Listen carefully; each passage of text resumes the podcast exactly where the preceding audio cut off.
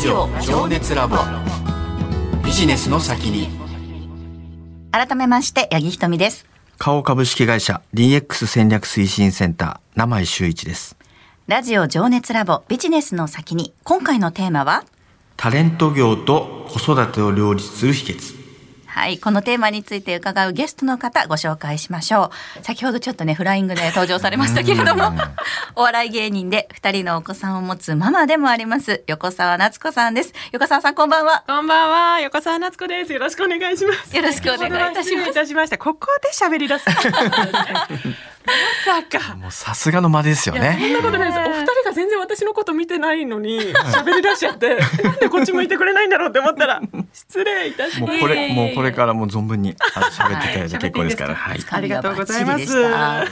バッチリでしたまずはね、皆さんご存知だと思うんですけれども、横澤さんの経歴からお伺いしていこうかなと思います。ありがとうございます。いえいえ1990年生まれでいらっしゃるそうですねということで。三十二歳でやらせていただいております。もう大活躍ですねいやいやいやいすやご。く長く見てるイメージがテレビであっ本当ですか？で、あのなんですかね同い年ぐらいだと思ってたんですけれども八。木さんはおいくつですあか。、私今年37になりました。あらはい、なので。見えないですってまあお決まりの言葉言っちゃうんですけど。言わせたみたいです。すみません。本当に思ってます。はい。ねいろんなジャンルで出られてますからね横澤さんねね CM も、うんね、バありがラエティもとうございたくさんます。お勉強するので。そうですね。高卒ですぐにもう吉本の養成所に入ってっていう形だったので、多分そうですね。芸歴はもう12、3年ぐらい経ってニューヨークだったり、鬼越トマホークだったり、はい。そういうちょっと野蛮な 男たちの中で一緒に過ごしてまいりました。いやすごいね。ねえ。あの2016年2017年の R1 グランプリでは決勝進出を果たされたということで音楽の先生はい。がちょっとイラッとくる女の人のモノマネで一躍ブレイクということですありがとうございね。ます。2017年には一般男性とご結婚されまして、はい。2020年2月に第1子。そして去年10月に第2子をご出産されまして、産後5ヶ月で仕事に復帰されたということですね、2歳と0歳の女の子のママとして今子育てに奮闘する毎日ということなんですけれども。ありがとうございます。こんな私がビジネスに対するこのお話？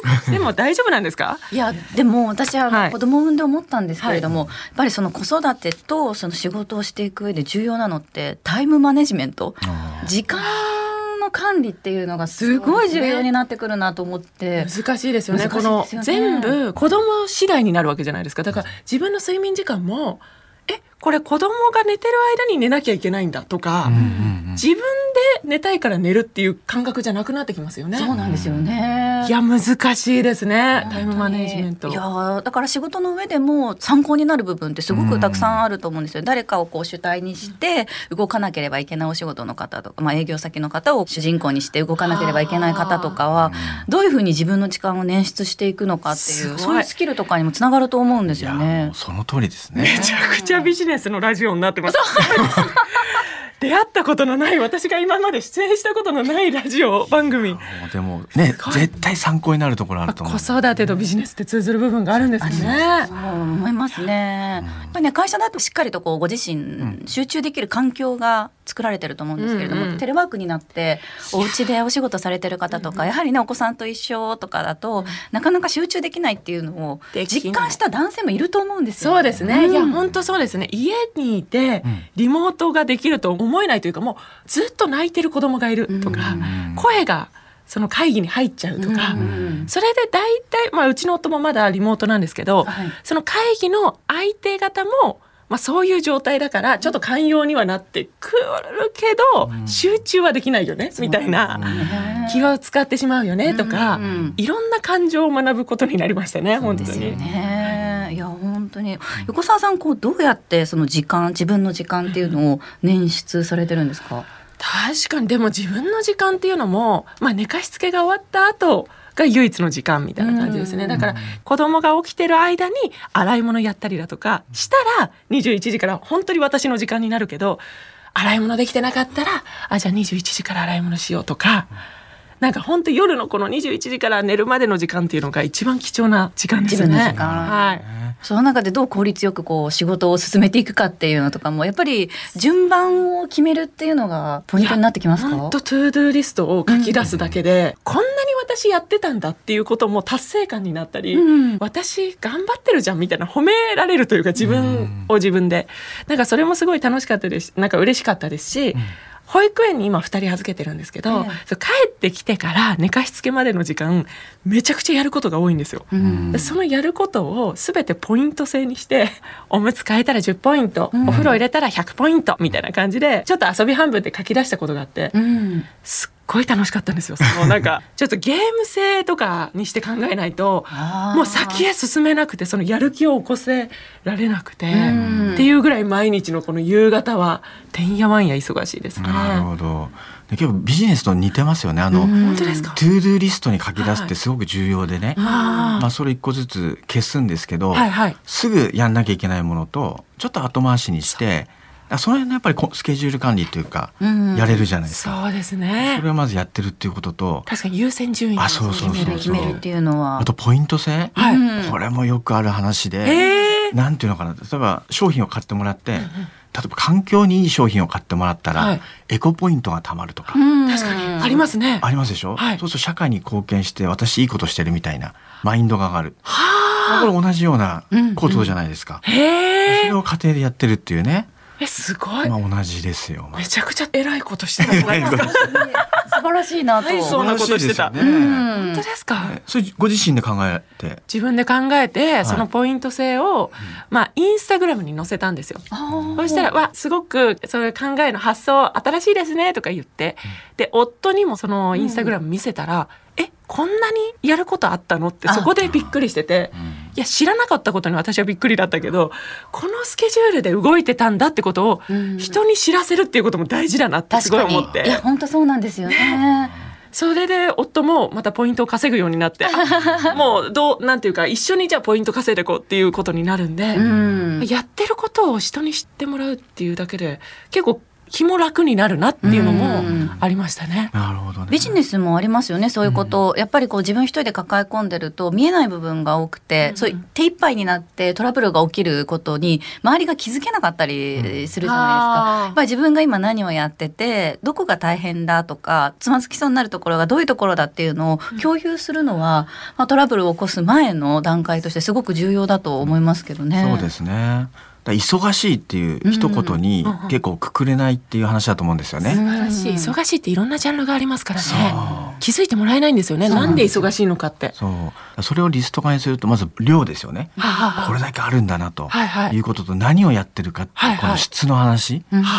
あそれをですね周りが理解することによって、はい。これはサポートした方がいいとか今声かけちゃいけないなとかですね、そういうやっぱりそのチームワークにつながるわけですよ。うん。ねえ夫に聞かせた 素晴らしい。素晴らしい番組でしょ？すごい番組です。ビジネスに転換する、本当ですか？そうなの。言ってることって同じだったんですね。そうなんですよね。子育てとビジネス。と思いますね今の話聞くとうん。それね。もすごく思いますね。私の言葉がどんどんお二人で会話することに ビジネスとして消化されていくっていうのが。すごいです。ありがとうございます。